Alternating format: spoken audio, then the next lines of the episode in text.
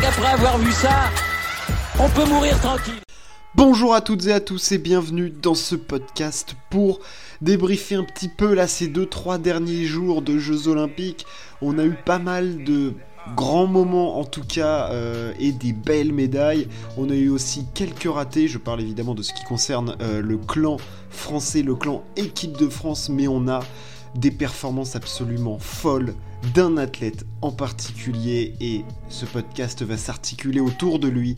Quentin Fillon-Maillet est à un niveau stratosphérique et il vient de remporter sa deuxième médaille d'or dans ces Jeux Olympiques. Performance hallucinante, il est en train de faire une razzia complète étant donné qu'il a aussi euh, récolté du coup l'argent sur le, sur le sprint. Euh, Quentin Fillon-Maillet est devenu champion olympique de poursuite. Euh, il succède à notre cher Martin Fourcade. Franchement, cette course, elle était folle. Quentin est complètement dingue. ce qu'il fait en biathlon est fou. Enfin, je veux dire, il est Martin Fourcade n'a pas les mots pour décrire. Johannes Beu euh, dit qu'il est impressionné et qu'il est, bah, est impitoyable. Euh, euh, Quentin Fillon-Maillet, il y a une confiance qui l'anime, qui est folle. Et on le voit, dès qu'il faut faire craquer ses adversaires, il les fait craquer. Il fait craquer Latipov sur le debout, comme il faisait craquer, c'est, il avait fait craquer Emilien Jacquelin sur le dernier debout d'une poursuite. Il les fait tous craquer. Il avait fait craquer Loginov cette saison, il fait craquer tout le monde parce qu'il est au-dessus. Là, il sort un 20 sur 20 dans des conditions terribles. Alors oui, il a eu un petit peu de chance dans cette course parce que Johannes Beu a tiré à des moments où il y avait des bourrasques devant, c'est clair. Mais c'était au final ça a été lui le plus fort quoi parce que Johannes Beu il fait quand même 7 fautes, il tire à 13 sur 20 ce qui est franchement mauvais euh, pour Johannes. Là où Quentin fait un 20 sur 20 absolument parfait euh, pour s'imposer euh, au final. Enfin, franchement, c'est, il est complètement fou. Il est complètement fou, ce mec. Ce mec est dingue. Euh, j'ai, enfin, ouais, t'as une impression de domination et tout. C'est, lui le plus fort, quoi. C'est lui le plus fort. Et il n'y a pas de, il a pas de débat, quoi. C'est le meilleur biathlète du moment et tu peux rien y faire. Tu ne peux rien y faire. t'as l'impression que tout glisse, que voilà, c'est toutes les planètes s'alignent pour que voilà tout se passe comme dans un rêve en fait euh, pour Quentin, c'est-à-dire que ouais, euh, il tire quand il n'y a pas de vent, les cordons il rentre, enfin tous les éléments font que le mec arrive à ce niveau suprême et tu peux bah rien y faire quoi. Voilà c'est ça c'est tout le monde s'agenouille. Euh, voilà il fallait un bœuf stratosphérique sur le sprint pour battre Quentin. Là bœuf a failli et bah, le, français il en a profité mais de la plus belle belle des manières voilà, c'est ce que je voulais dire un petit peu sur, Quentin qui, est absolument énorme. Euh, voilà, je vais pas trop parler des, filles euh, qui sur la poursuite ont été franchement décevantes, euh, mais de toute façon il n'y avait pas grand chose à jouer, hein. c'était plutôt joué au sprint de toute façon là-dessus. mais Marthe Holzbourg-Reuseland, elle, est par contre à un niveau bah, à l'instar de Quentin Fillon-Maillet, les deux, ils sont en train de dominer de la tête et des épaules ces jeux en biathlon, c'est-à-dire qu'ils sont au-dessus de la concurrence et tout, tout roule. Mais l'impression de domination, elle est encore plus grande chez Marthe Holzbook qui a laté tout le monde sur le sprint en mettant des écarts dingues. Et là, sur la poursuite, elle finit avec 1 minute 30 d'avance sur Elvira Heuberg. Enfin, je veux dire, il n'y a, pas de, a pas de partage, quoi. Il n'y a pas de débat sur qui est la meilleure biathlète euh, cette saison, c'est elle. Alors en plus cette course elle a été marquée par la défaillance d'Ingrid Tendrevold qui a été, bah oui en gros je pense qu'elle a une chute de sucre ou une hypoglycémie ou quoi, hein. elle finit à la ramasse complet et c'est Thierry Lecoff qui vient prendre cette troisième place. Mais euh, Marthe Holzbou, euh, voilà, Elvira Heuberg, elle a beau euh, faire les, courses qu'elle elle est au max, mais l'autre est, est, plus forte, l'autre est au-dessus. Enfin, je veux dire, il n'y a pas de. Voilà, en plus, elle fait moins de photos, elle fait pas de photos tir. Sur la piste, elle est plus rapide. Enfin, intouchable, Marthe Holzbou, intouchable. À noter la petite remontée quand même de Thierry Lecoff qui va chercher une médaille olympique. Hein, celle-là, elle, sort un petit peu de, nulle part quand même. C'était censé être Tendrevolt qui finit à cette place. On passe maintenant au ski alpin. Et ski alpin, on avait euh, le géant messieurs, évidemment, avec des grosses, grosses chances de médaille quand même. On attendait Mathieu Fèvre, on attendait évidemment la réaction d'Alexis Pinturo. C'était quasiment euh, la dernière épreuve hein, en ski alpin parce que il reste l'épreuve par équipe, hein, mais c'est voilà la dernière grosse épreuve individuelle. il en reste encore chez les filles, mais pour les hommes en tout cas c'était ça. Et s'est imposé le favori, voilà, qui avait entre guillemets euh, raté ses débuts de Jeux Olympiques. Marco Odermatt est allé chercher cette médaille d'or devant Zan Kraniec et la troisième place est revenue à Mathieu Fèvre. Euh, Alexis, malheureusement, ne fait que, entre guillemets, sixième. À noter la très belle perf de, Thibaut Favreau.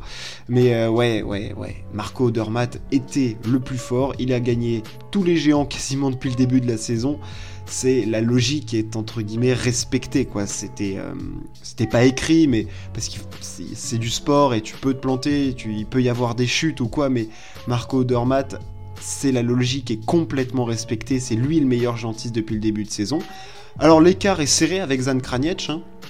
il y a 19 centièmes, ça s'est joué à vraiment très peu mais voilà, c'est, il est impressionnant en géant, il maîtrise la discipline à la perfection, il taille les courbes, il est parfait, il relâche quand il faut, enfin voilà, c'est vraiment du très très grand ski. Zan Kraniec était aujourd'hui sur la même planète qu'Odermatt, mais voilà, il a le petit truc en plus, le Suisse, euh, cette saison. Il n'y a, rien à dire. Et alors, ils étaient vraiment tous les deux sur leur planète et il y avait une autre galaxie pour les autres, hein, parce que Mathieu Fèvre est troisième, mais tenez-vous bien à 1,34 d'Odermatt, il est même à plus d'une seconde du deuxième. Donc il y avait vraiment les deux et, euh, et les autres, quoi. Enfin, je veux dire, euh, c'est les seuls qui ont vraiment bien euh, skié sur cette piste à fond. Euh, voilà, et Odermatt Kraniec ont dominé la concurrence. Mathieu Fèvre est décidément un homme des grands rendez-vous. Lui qui avait conquis l'or mondial l'année dernière est allé chercher le bronze olympique. voilà, très belle performance du Français qui a fait une excellente première manche, troisième temps. La deuxième a été un petit peu plus compliquée, 13e temps. Euh, voilà, là où Odermatt et Kraniec ont fait le premier et le deuxième temps. Euh, voilà, le français a eu un petit peu plus de difficultés. Euh, lui, Pinturo, c'est l'inverse. Peintu, il fait le 11e temps de la première manche. Ça, c'est coup dur. C'est coup dur quand même. Et il fait le quatrième temps de la deuxième. Et il est pas loin de la médaille. Il est à 3 dixièmes. Et voilà, dans ces jeux, ça ça veut pas pour Alexis, ça a été compliqué. Euh, voilà, c'est des moments qui sont très durs. Euh, voilà, c'est pas que c'est injuste, hein, mais c'est un petit peu à l'image de sa saison aussi. Il hein. n'y a, pas a pas eu de miracle en fait. T'es pas à lourd aux Jeux Olympiques. Hein. Tu vas pas d'un coup euh, te réveiller ou quoi. Alors on espérait qu'il ait fait une préparation spéciale pour les Jeux, que tout allait se mettre en place, mais dans le sport de haut niveau quand c'est compliqué, en général, ça n'a pas solutionné d'un coup, quoi, et ça, ça l'a pas fait. Euh, il fait, enfin, il fait sixième et il est, enfin, cinquième parce qu'il est égalité avec euh, avec Thibaut Favreau. Mais voilà, il y avait entre guillemets, c'est pas que les espoirs étaient morts, hein, j'y croyais parce qu'Alexis en géant, c'est quand même énorme. Mais voilà, j'y allais pas sur la pointe des pieds quand même parce que tu, tu te dis qu'il peut te sortir un truc de fou, mais j'étais pas, disons, surpris qu'il fasse cinquième, quoi. Enfin, c'est ça qui, cette saison, c'est ça qui est, qui, est, terrible, parce que c'est un sportif euh, de fou, mais voilà, c'était euh, c'était trop dur, et puis la concurrence est vraiment forte. Hein. Zan Kraniec, c'est très fort, River Radamus, on le voit depuis le début de saison, il est, il est extrêmement fort. Euh, Henrik Christophersen aussi était là, tu peux avoir du Philippe Zubzic, enfin, je veux dire, il y a énormément de concurrence en géant, c'est extrêmement dense, et tu peux pas te permettre d'être un petit cran en dessous de ce que t'es d'habitude. Et voilà, et Mathieu Fèvre, lui, il a réussi, voilà, il a fait à l'inverse d'Alexis, il a réussi à se mettre dans ce mood olympique et à outrepasser ses, difficultés de, la saison. Euh, de quoi parler d'autre? De nos Français, on va parler danse sur glace on va parler de Gabriela Papadakis et Guillaume Cizeron, euh, qui sont à l'issue du programme court en tête, euh, ils ont fait un record du monde, ils ont amélioré leur propre record, euh, la prestation était parfaite. Alors, je maîtrise pas vraiment toutes les techniques de la danse sur glace, mais c'est vrai que quand on les regarde, ça a l'air d'une précision terrible.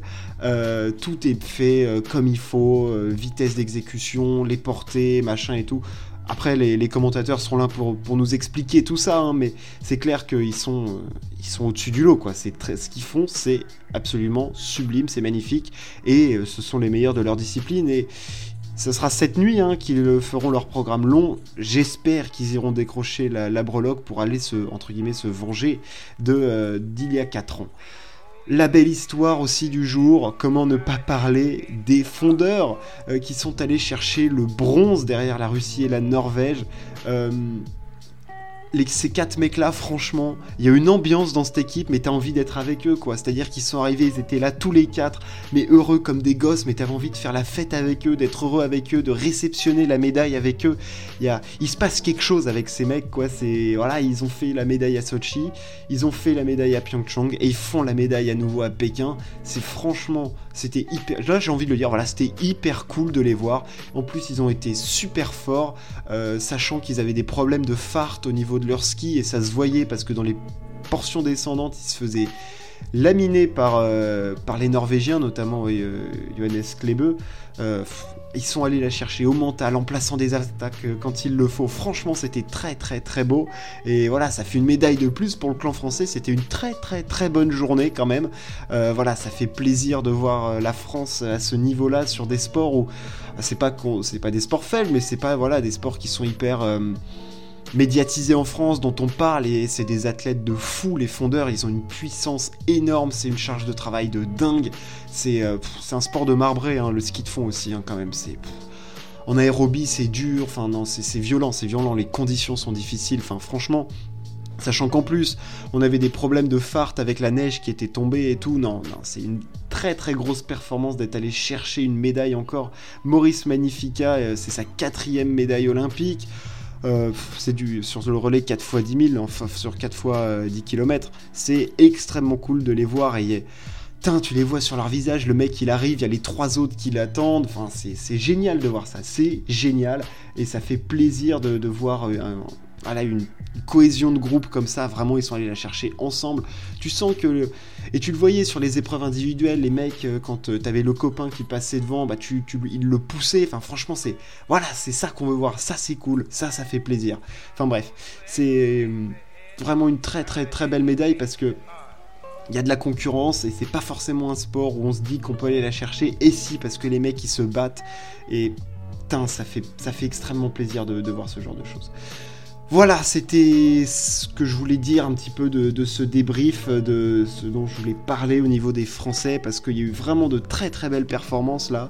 On a eu un petit coup de mou au milieu de semaine et là on est reparti avec euh, le biathlon et Quentin Fillon-Maillet qui est absolument sensationnel en ce début enfin c'est même pas en ce début, sur ces Jeux Olympiques, tout est parfait pour lui, il vit un véritable conte de fées et il a encore deux courses, une mass start, un relais, et j'espère que ça va continuer. Merci de m'avoir écouté, ciao, à plus.